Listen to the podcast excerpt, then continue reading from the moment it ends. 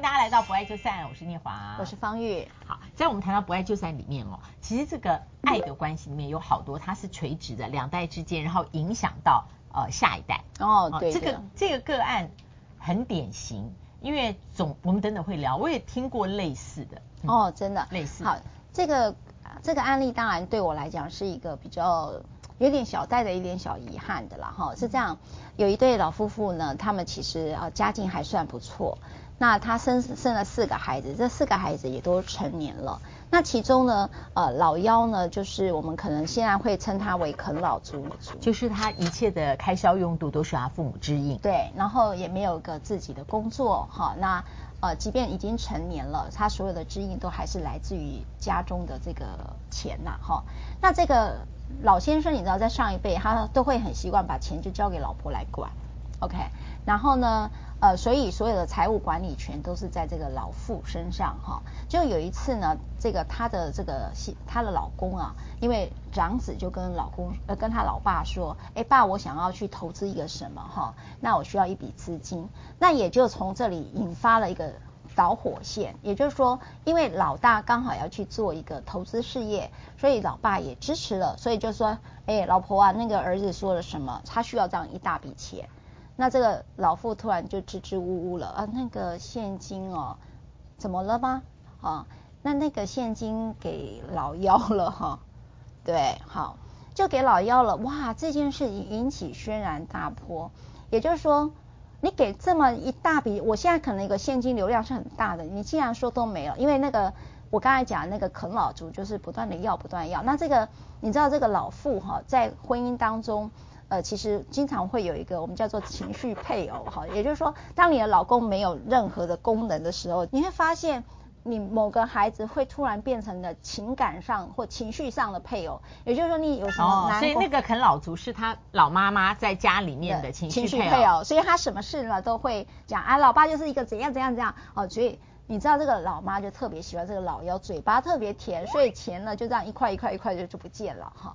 那这个你知道吗？当这个老要经常帮妈妈讲话的时候，这老爸一定是不爽了，就是不开心了，对不起。然后所以呢，他就开始产生了很大的冲突，也就是呃有了这个肢体冲突，他就打了这个老太太。好，然后呃这四个孩子里头就有一个女性呢，就是也是成年，其实她并没有住在家里的哦。然后就她妈妈就哭着去找她女儿了。他女儿说：“爸怎么可以这样对你？大哥怎么可以这样对？因为大哥没有拿到钱也手就很生气。你为什么钱都给老幺却没给我？哈，那这件事情手足跟子女、亲子跟伴侣关系全部闹成一团。那只有一个最亲近的，就是一个什么都没有的女儿在外租房子，即便他家再有钱都跟他无关哈。所以这个老妈呢就投投靠了这个小女儿。”投靠这个女儿之后呢，这个女儿就来找律师了，就说她想劝她爸妈离婚。对，她觉得这种暴力跟这种哥哥哈，她就说老龄欧妻这样。对，然后又加上这样的你在家中的地位被这样子搅，然后。那个哥哥也怎么样怎么样哈，所以他就认为说，这种情形下你要保护自己，因此呢，这个老妈呢就有了律师，那有了律师怎么处理呢？这个第一个会有个保护令嘛，然后会有个离婚诉讼，然后又怕这个财产突然不见了，所以又有一个假扣押哈等等这种法律上的策略都来保护他母亲了。那这个母亲呢这样之后呢，就开始这个老爸就找哇，你找个律师啊，好。我就呢动用了一点关系，你知道老老老七就一定有一个共同朋友，就开始去嚼舌根了。我跟你讲，你女儿就是要图谋你那份财产，就是收容她，呃，在家暴里面收容受伤的妈妈，然后那个女儿就被讲成说是另有所图。对，另有所图，否则她干嘛帮你找律师呢？那所以呢，就在这里头，她就突然翻脸说。女儿，你怎么是怎样怎样的人哈？他女儿说我没有啊，结果这个老妈呢，我我觉得人的脆弱是这样的，她终究是想要回到她老公身边，回到她啃老族的那个孩子身边，孩子身边。所以你知道，当这整个事件要落幕的时候，总要有个代罪羔羊，她女儿就成为了这整个事。啊收容他妈妈的女儿变成了这个整个家庭的代罪羔羊，所以有全体的人都怪罪于这个小这个女儿。就是你把妈妈带离爸爸身边，然后你还找律师，找了律师要这样爸妈离婚。我们觉得你可能呢也是不安好心，最后想拿掉所有的财产。对，哦，这真的太悲惨，真的很悲惨。所以这个老妈，所以他妈妈的倒戈真的也是。这个我我也觉得很有趣。破镜重圆没有不好啦，对，但是怎么会吼？但但因为他是家庭暴力很严重的家暴啦，那其实平常爸爸就对妈妈就是都是羞辱性的，所以他才有了一个情绪配偶的老幺嘛，对吧？哈、嗯嗯，所以我觉得那种精神暴力到后面的肢严重的肢体暴力，这个女人真的是做对妈妈。尤其是母亲不知道划界限的情况下，不知道怎么保护自己的情况下，女儿给了最大的一个帮助，可是却没有被妈妈所信任。那和这母女还有关系吗？就就就从此就就是你过过你的日子，我过我的日子，就很落寞啦。哈。就形同形同实质上断离母女关系。对，他再也不想管他妈的任何事。对，他女儿就非常非常的受伤了。所以我从这个个案也看到了一个地方，就是说。为什么？当然，我我不知道母女怎么去看待这件，呃，老师怎么去看待这个母女关系的？嗯，我我我觉得是说，家暴不可原谅，所以他因为你不晓得你母亲哪天会不会重拳就被殴死了。是啊。但如果我们除掉家暴这个部分，我觉得成年子女对于父母之间的争吵跟齟齬哦，我觉得都会变，让事情变得很复杂化。嗯。对，所以我不晓得怎么建议，但是我们换一个角度，任何一个配偶之间的争吵或齟齬，我觉得别人在给意见的时候，你都要有一个心理准备。很多人最后都变成这个女儿，就是配偶之间他还蛮容易离跟合，离跟合，他有时候变成一种震动频率啦，就是你不晓得这种震动频率已经多久，那你在某一个时点，你觉得这个是非常严重，你也看到当事人他非常求助你，然后你给了他很多意见，可他走到那个濒临点，他不离了。那也没有错，但你就变成那个戴罪羔羊，或者或者是在共同的朋友圈里面，或者是他那个配偶如果不理性来找你，比方说动拳脚啊，如果是在一个家暴，就是当你给意见的时候，你可能要退到一万步去想，最坏的情况你被卷入里面，你受到搅扰有多少？老师，那我出那个难题给你了，今天你有个朋友。你你也知道前阵子有沸沸扬扬，你知道朋友都是 夫夫妻都是共同认识的，对不对？嗯，对，我出个难题给你啊，当然前阵子是难题，哈哈，我你已经知道我要说什么了，啊、你讲讲。好啦，就有人跟你说他被家暴了，那他要离开这段关系，那老师如果是你的朋友，你又怎么去你又怎么去说呢？我觉得家暴跟离开这段关系其实是，我觉得有没有一个。缓冲期，因为这个人，第一个就是这个人他跟你离婚的这一件事情，你有没有足够的支撑去处理？好，我们就用 A，因为越越谈了这么多多集了，对，我觉得离婚进入离婚这件事情是一定要去想好，你有这么多的支撑，经济上的支撑，还有时间，我觉得时间成本很高，还有你的情绪的耐受度，因为你是主动提出来的嘛，对的，对的，对的。如果你主动提出来，你觉得这是你最后的解方的时候。那要一步一步把这个，等于是你的战略目标是要离掉，那战术可能要先把它准备好，因为很多人在那个的当下，他的情绪是很高涨的，嗯，所以他只想要到，只想要战略目标，可是没有战术的准备。对，那这个朋友可以成为一个战术准备者吗？我觉得那要看交情有多深，就是你你你有多疼惜跟爱护这个人。如果他，不然的话，我今天讲的是说一般性的，这里面没有我的 personal 意见。那不叫隔岸观火，我觉得你要，你要，你可以给意见，那是不是叫 lip service 呢？我也不知道。但是就是你能够陪伴，但是你你你可以进入或是卷入到什么程度？我觉得自己要想清楚。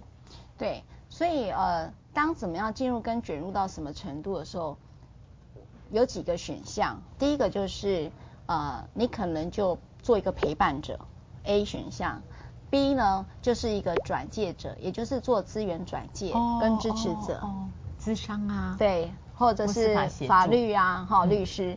那 C 呢，有个叫做道德劝说者，我建议大家都不要走到 C，不要离啦，是不是？不是，不要讲道德，就是道德的的劝说者里头会带着自己的评价，还有自己的经验，自己的经验。嗯、那我也跟各位讲说，遇到这种。这种类型的时候，A 陪陪伴者同理倾听嘛，B 呢就是支持跟转介，C 呢就叫道德劝说哈，也就是说和也好，离也好，你都不应该是决定者。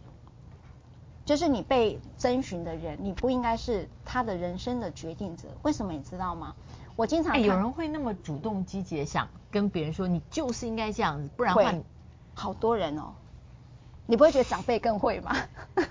或者你的闺蜜一定会吗？那个人就是怎样怎样，你一定要，或者你的哥们也会嘛，对吧？我不知道，但是这种人通常不会是我的闺蜜。对，不会，对，不会是你老师的。也就是说，呃，C 会有一端的，会有一大堆的这个道德劝说者，来自于你的家庭成员、你的长辈，或者是来自于你的好朋友，哈、这个都很多的道德劝说者里头都有做了一个帮你做决定的人。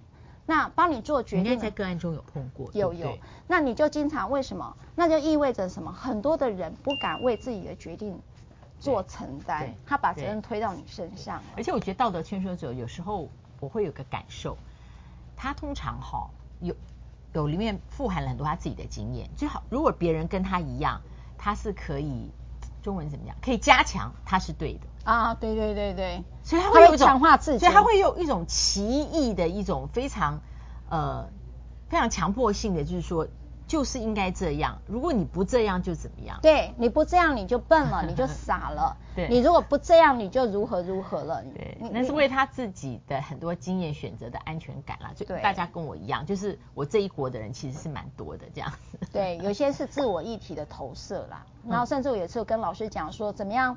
你的朋友不也要小心？有时候他不一定希望你幸运，有时候是比较出来的嘛，嗯、对不对？是。是你的幸运对我来讲是一个剥夺感啊！我每次跟你在一起，我都觉得哇，你怎么那么好？这人性，这人性哦，这也是人性。真的。所以我觉得不要去挑战那个人性。那个我我所以呢，我觉得啊、呃，如果你的朋友遇到类似的情形，我建议你就是可以刚才我讲的资源转介的其中一项呢，就是人身安全的法律措施。我觉得你可以让他看这一集也可以了哈。通常涉及到人身安全的时候，目前的呃都有各民民间团体都有在呃社会局里面有个委托案，就庇护所哈，也就是说你可以在那边做短期的居住，它并不是让你住这么久的哦哈，有时候两个礼拜，有时候一个月嘛哈，这是只是让你人身安全在高冲突或高暴力期的时候，你让你有个短暂的一个庇护的地方哈，称之为庇护所。第二个呢，在家暴法里面有一个心理上的咨商辅导哈，包括社工也帮你转介心理咨商师，好，他好像有六次还是几次的哈，我想每个县市政府不太一样。第三个呢，有家暴法的法律辅助，包括我刚才讲的所谓的保护令，或者如果因此而离婚的话，也有一些离婚诉讼的一个协助哈的咨询。那那个样的咨询呢，通常。呃，这个民间团体或社会局呢，你不会因此而付法律咨询费的。他有配合的啊、呃，这样的一个律师，还有法律辅助基金会，都是如果说你处在一个弱势而需要的话，这些单位你都可以去找他们的。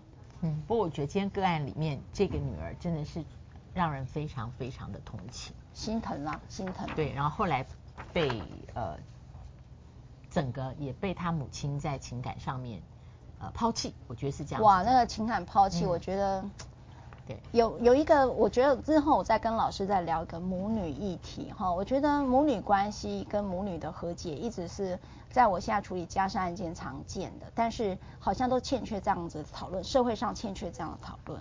好，所以我们每一期好像都会说，哎，这个我们下次另开一集，哎，下次要记得还可以再哎，如果不记得，玉儿，请你在下面网友，所以你上次有说那集要讲哦。今年有很多哦，可以跟大家一起来分享，而且我们的分享是想听你的留言，你分享给我们。